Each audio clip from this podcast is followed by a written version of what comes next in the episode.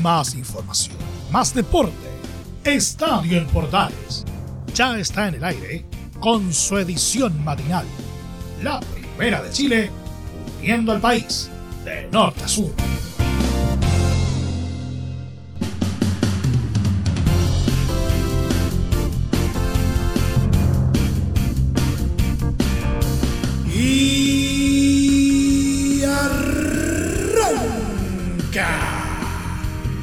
Señoras y señores, ¿cómo les va? Muy buenos días, bienvenidos una vez más, bienvenidos al show.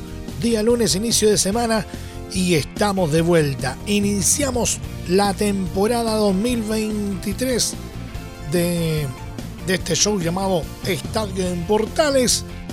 Comenzó el torneo y tenemos mucho, mucho que contar al respecto porque la primera fecha concluye el día de hoy lunes con el partido que jugará Universidad de Chile con Huachipato, del cual estaremos contando la previa eh, correspondiente.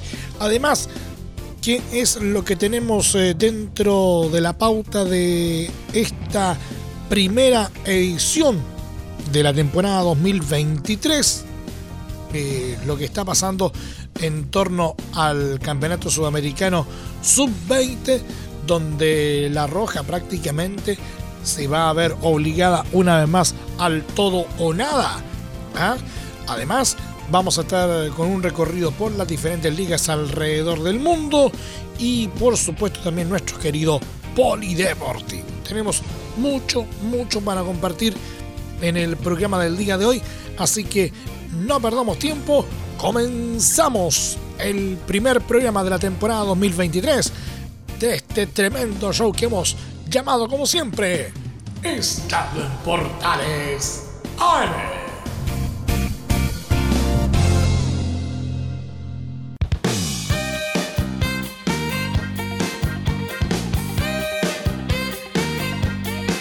Desde el mate central de la Primera de Chile, uniendo al país de norte a sur, les saluda Emilio Freixas. Como siempre, un placer acompañarles en este horario. Colo Colo arrancó con todo el Campeonato Nacional 2023, pues batió inapelablemente a Deportes Copiapó por 5-2 y aguó el histórico debut nortino en la categoría de honor.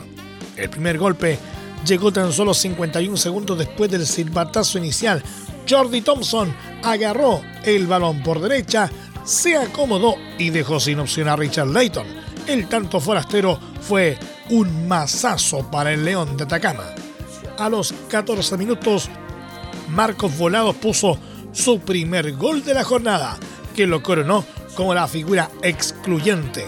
Corría el minuto 32 cuando Maximiliano Quinteros abrió la ilusión local con el parcial 2 a 1 y el primer tanto copiapino en primera división.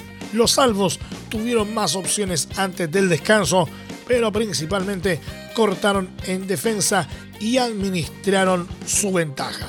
Durante la segunda etapa se vio la energía de lucha por parte de los albirrojos, pero se impuso la efectividad ofensiva del Popular.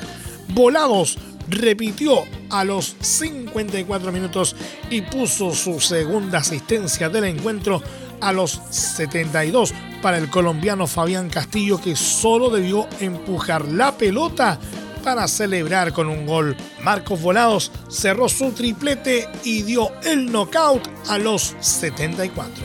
La saga capitalina sufrió cerca del final con varias desinteligencias que pudieron comprometer su triunfo o al menos acortar la distancia. Brian Cortés estuvo notable en el timing para cortar centros y parar las arremetidas de Isaac Díaz.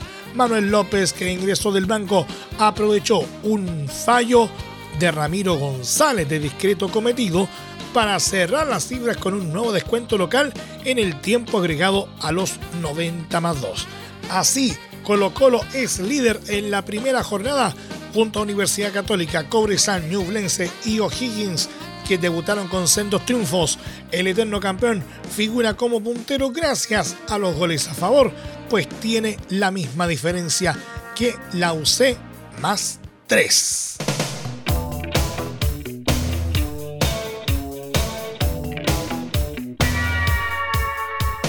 Universidad Católica comenzó de gran manera su participación en el Campeonato Nacional este domingo al festejar una contundente victoria de 3 a 0 sobre Everton en el Estadio Sausalito de Piña del Mar. Al conjunto de la franja le costó, eso sí, el arranque del partido en la quinta región con una presión de los locales por abrir la cuenta e interesantes oportunidades creadas por Juan Cuevas, Jorge Espejo o Sebastián Sáez. De hecho, el calvo delantero tuvo un remate en el travesaño a los 25 minutos que asustó a la visita. Poco a poco la UC se comenzó a soltar en el primer tiempo y encontraron espacios para generarse chances. Pasada la media hora de partido, Franco Di Santo lamentó un gol anulado, pero el artillero argentino encontraría consuelo cuando en los 43 conectó con un tremendo frentazo un centro de Eugenio Mena en el área rival y venció a Franco Tornacioli para mandar el balón al fondo de la red. El impulso se hizo sentir en las filas de la escuadra dirigida por Ariel Holland y justo antes del pitazo del entretiempo fue César Pinares el que tras una asistencia precisa de Alexander Aravena definió sutilmente para estirar la ventaja visitante en los 45 más 3. La segunda mitad tuvo a un equipo oro y cielo que accedió por un descuento, pero entonces apareció la figura de Matías Dituro para evitarlo el entusiasmo de los dueños de casa se fue apagando con el transcurso del complemento y hacia los 74 Fernando Sampedri se encargó de sentenciar el resultado para el forastero con un remate de zurda tras una media vuelta que dejó sin opciones al guardameta rival. Con esta victoria, Universidad Católica sumó sus primeros tres puntos y agarró impulso para la próxima fecha en la que recibirá a Curicó Unido. Everton, en tanto, no pudo hacer valer la localía y sufrió un duro tropiezo. Pero tendrá la chance de rehacerse cuando juegue contra Unión La Calera en la siguiente jornada del certamen.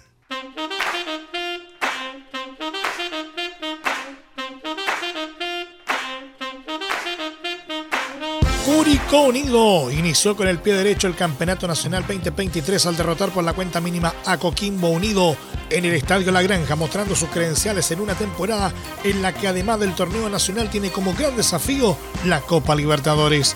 El cuadro local tuvo las opciones más claras para abrir la cuenta y a los 17 minutos un tiro en el palo de Jason Flores preocupó al arquero Diego Sánchez.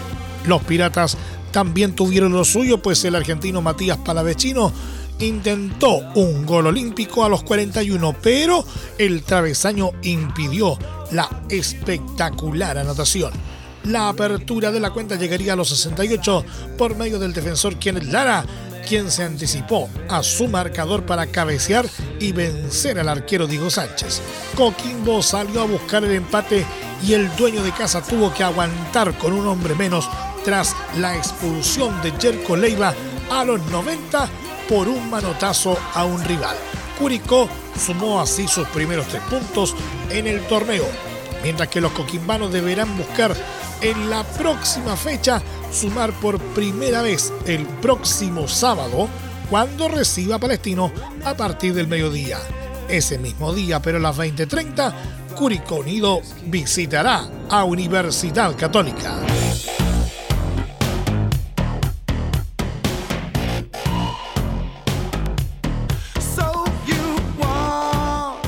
Universidad de Chile se renovó para afrontar este 2023 de la mano del argentino Mauricio Pellegrino. Por la primera fecha del Campeonato Nacional, los azules reciben a un Huachipato que les ha significado una complicación las últimas veces que se enfrentaron el historial. De hecho, entre los dos equipos en sus últimos cinco partidos jugados está inclinado para los acereros que festejaron en dos ocasiones, consiguieron dos empates y solo cayeron una vez a mediados de 2022. Pese a ello, en la son conscientes de que comienzan un nuevo curso, esta campaña con un entrenador de experiencia del que esperan los empuje a mostrar una mejor versión de lo que fueron los pasados años como con Santiago Escobar o Diego López más recientemente. El plantel también tuvo salidas como las de Junior Fernández, Bastián Tapia o la inminente salida de Ronnie Fernández, mientras que jugadores como Leandro Fernández, Matías Saldivia, Juan Pablo Gómez y Christopher Toselli llegaron a potenciar ciertos puntos del equipo. No podrá contar para este duelo el Bulla con Darío Osorio ni Lucas Asadi, presentes con la Roja Sub-20 en el sudamericano que se disputa en Colombia. Sin duda dos bajas sensibles para Pellegrino. De esta manera se espera que la forme este lunes con Cristóbal Campos en el arco, Juan Pablo Gómez, Neri Domínguez, Saldivia y José Castro en defensa. Mauricio Morales, Federico Mateos e Israel Poblete o Luis Felipe Gallegos en medio campo dejando en ataque a Renato Huerta, Fernández y Cristian Palacios. Huachipato, en tanto, tuvo cambio de DT tras la salida de Mario Salas a fines de 2022 y la llegada de Gustavo Álvarez y de refuerzos como Carlos Villanueva, Julián Brea y Mateo Acosta. Los siderúrgicos también querrán mejorar lo que hicieron el pasado 2022, donde solo les alcanzó para escapar de los lugares de descenso del torneo. El duelo entre Universidad de Chile y Huachipato se jugará este lunes en el Estadio Santa Laura desde las 19 horas y será transmisión de Estadio Portales desde las 18.30 horas con relato de Carlos Alberto Bravo.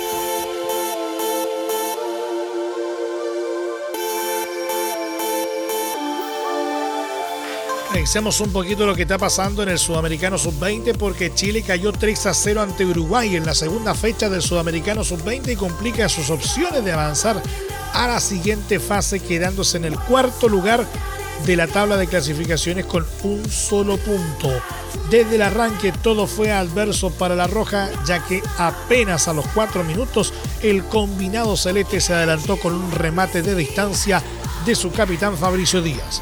A los 7 vendría el segundo golpe que dejó tambaleando al equipo nacional. Otro remate de la medialuna, esta vez efectuado por Luciano Rodríguez, duplicaría la ventaja de los charrúas. Finalmente a los 38, Uruguay se aproximó por la banda derecha y Damián García definió cruzado para batir al portero Vicente Reyes y romperle el arco a Chile. Tras el descanso, Patricio Hermazábal intentó revertir la situación con el ingreso de Lucas Asadi y Joan Cruz. Se desprendió de Darío Osorio perdiendo la opción de crear jugadas elaboradas y ante un abultado marcador en contra se trató de emparejar todo con más coraje que fútbol. Con este resultado el combinado nacional cae al cuarto puesto con un punto, alejándose de la zona de clasificación en la que están Ecuador con cuatro puntos, Uruguay con tres y Bolivia con tres. Este último será el rival a vencer en la siguiente jornada, la cual se disputará el 24 de enero a las 21.30 horas.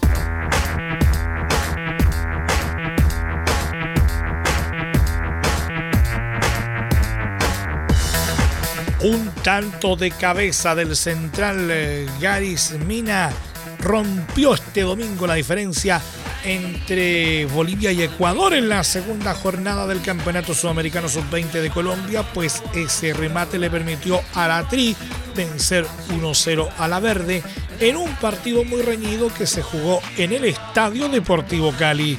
La anotación del futbolista de Independiente del Valle le permitió a su equipo asumir provisionalmente el liderato del Grupo B del torneo con cuatro puntos y le quitó el impulso a su rival, que sigue siendo segundo de la zona con tres unidades. En el primer tiempo el partido se jugó poco en las áreas, pero Bolivia, dirigida por el ex futbolista Pablo Escobar, lució mejor que su rival, poco profundo e impreciso en campo contrario. La Tri, sin embargo, tuvo las dos oportunidades más claras de la etapa inicial. Un remate de Alan Minda que salió desviado y otro de Justin Cuero de cabeza que exigió al portero Bruno Poveda. El único acercamiento de Bolivia, entre tanto, fue un remate de Miguel Villarroel en el borde del área que atajó sin mayores dificultades el guardameta Gilmar Napa. El partido mantuvo el ritmo lento en el segundo tiempo y la primera llegada que fue la más clara del partido para la verde llegó al minuto 60 en una gran jugada entre Villarroel y el lateral derecho Yomar Rocha, que sacó un fortísimo remate que atajó Napa. En el rebote, solo en el área, Lucas Chávez disparó y mandó el balón por encima de la portería ecuatoriana. El gol del equipo de Jimmy Brand llegó en el minuto 78 tras un tiro de esquina cobrado con precisión por Oscar Sosa y que cabeció Mina en el primer palo luego de anticiparse a sus rivales. En los minutos finales la verde trató de igualar y arrinconó a la Tri en su propio campo, pero no fue clara y terminó perdiendo el partido. Ecuador conquistó la pasada edición del Campeonato Sudamericano jugada hace cuatro años en Chile. En la tercera jornada del Grupo B, programada para este martes, Bolivia jugará contra Chile, mientras que Ecuador descansará entre Marco Grande y Marco Chico, media vuelta y vuelta completa. Escuchas Estadio en Portales en la Primera de Chile, uniendo al país de norte a sur.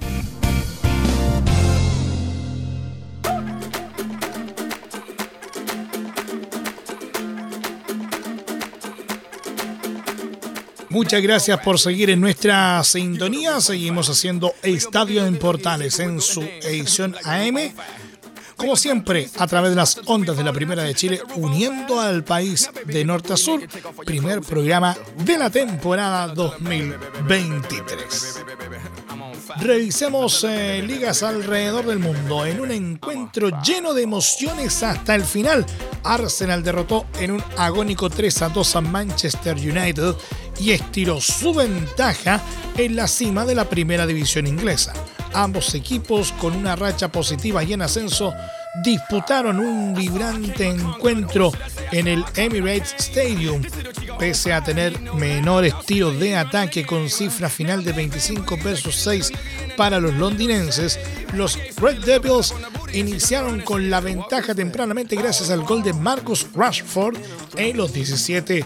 La respuesta Gunner no se hizo esperar a los 24 minutos. Eddie Ketia equiparó las cifras. La segunda mitad mantuvo las pulsaciones a mil. Bucayo Saca batió a David De Gea con un tirazo cruzado por abajo a los 53. Solo seis minutos después, Lisandro Martínez igualó para el United por vía aérea. El poderío ofensivo de los locales se hizo sentir con arremetidas que dieron fruto recién en el minuto final del tiempo regular. A los 90, Ketia completó un doblete que desató la alegría cañonera. Gracias a este triunfo, Arsenal llegó a 50 puntos, siendo líder absoluto con 5 unidades más y un duelo menos que Manchester City, el escolta. Los mancunianos rojos por su lado quedaron cuartos con 39, cerrando puestos de Champions League.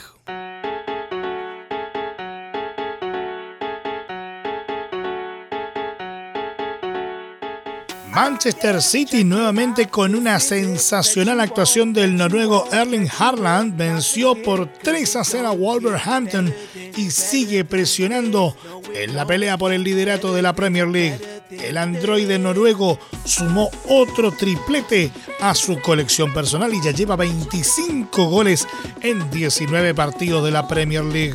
El primero llegó antes del descanso con un cabezazo tras asistencia del belga Kevin De Bruyne a los 40. El segundo fue un penal a los 50 y el último tras un error del arquero de Wolves, José Sa, a los 54. Además, es el cuarto triplete de Harland desde que firmó en el cuadro ciudadano con el resultado, Manchester City sumó 45 puntos y le metió alta presión al Arsenal en la tabla de posiciones.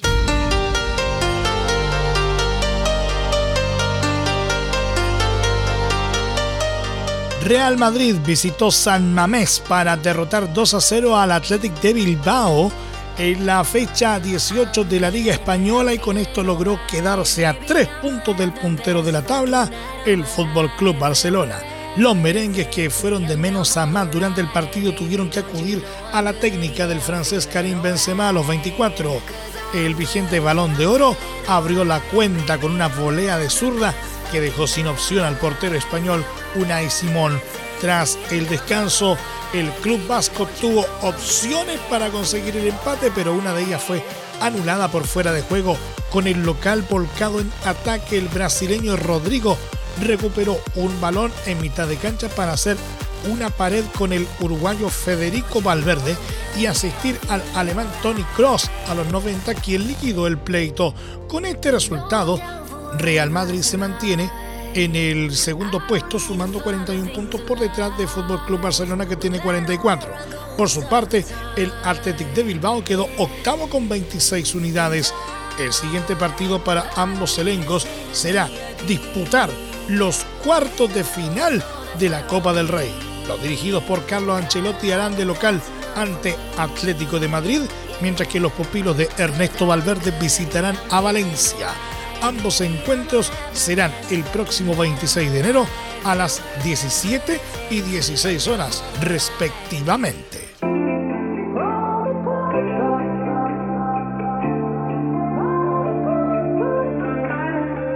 El volante chileno Tomás Alarcón fue expulsado y solo estuvo 7 minutos en la derrota que sufrió Zaragoza por 1-0 en su visita a Sporting de Gijón por la segunda división de España.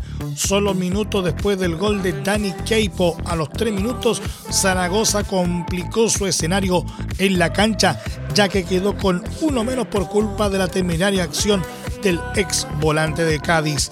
En la acción, Alarcón se barrió y metió un planchazo a Dani Keipo.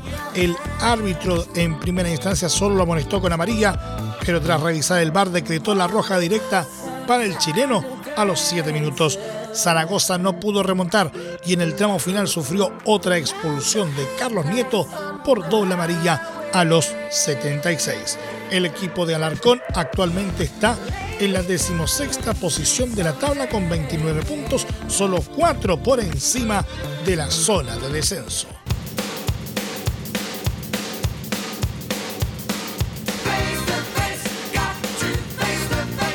El delantero chileno Iván Morales sumó minutos este sábado en la derrota por 1-0 de Cruz Azul en su visita a Necaxa por la tercera fecha de la Liga MX. El formado en Colo Colo entró a la hora de partido cuando su equipo ya caía por el gol de Edgar Méndez a los 15 minutos y jugó casi 40 minutos considerando los descuentos e incluso fue amonestado antes del pitazo final. Con el resultado, Cruz Azul sumó su tercer partido sin ganar y está en el antepenúltimo lugar de la tabla del clausura mexicano con solo un punto.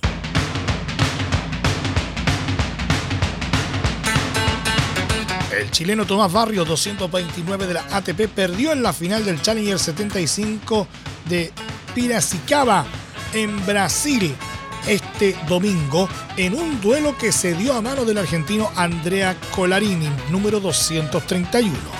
Luego de una hora y 56 minutos de partido, el chillanejo sucumbió en sets corridos ante su rival por parciales de 2-6 y 6-7. De esta manera, Barrios, que era el noveno favorito del torneo, estuvo a nada de probarse la corona del certamen tras una gran participación. El siguiente desafío para Barrios será el Challenger 100 de Concepción en nuestro país, donde también competirán sus compatriotas Alejandro Tavilo, Gonzalo Lama y Matías Soto. Y nos vamos. Muchas gracias por la sintonía y la atención dispensada. Hasta aquí nomás llegamos con la presente entrega de Estadio en Portales en su edición AM, como siempre, a través de las ondas de la Primera de Chile, uniendo el país de norte a sur. Les acompañó Milo Freixas. Muchas gracias a quienes nos sintonizaron a través de las distintas plataformas de portales digital, a través de los medios unidos en todo el país y desde luego a través de la Deportiva de Chile, radiosport.cl. Continúen en sintonía de portales digital porque este verano tenemos la mejor programación para todos y cada uno de ustedes. Más información luego a las 13.30 horas en la edición central de Estadio en Portales junto a Carlos Alberto Bravo y todo su equipo. Recuerden que a partir de este momento, como siempre, este programa se encuentra disponible en nuestra plataforma de podcast en Spotify, en los mejores proveedores de podcasting y desde luego en www.radioportales.cl. Que tengan todos un muy buen día y un excelente inicio de semana. Más información, más deporte. Esto fue Estadio en Portales, con su edición matinal. La primera de Chile, viendo al país de norte a sur.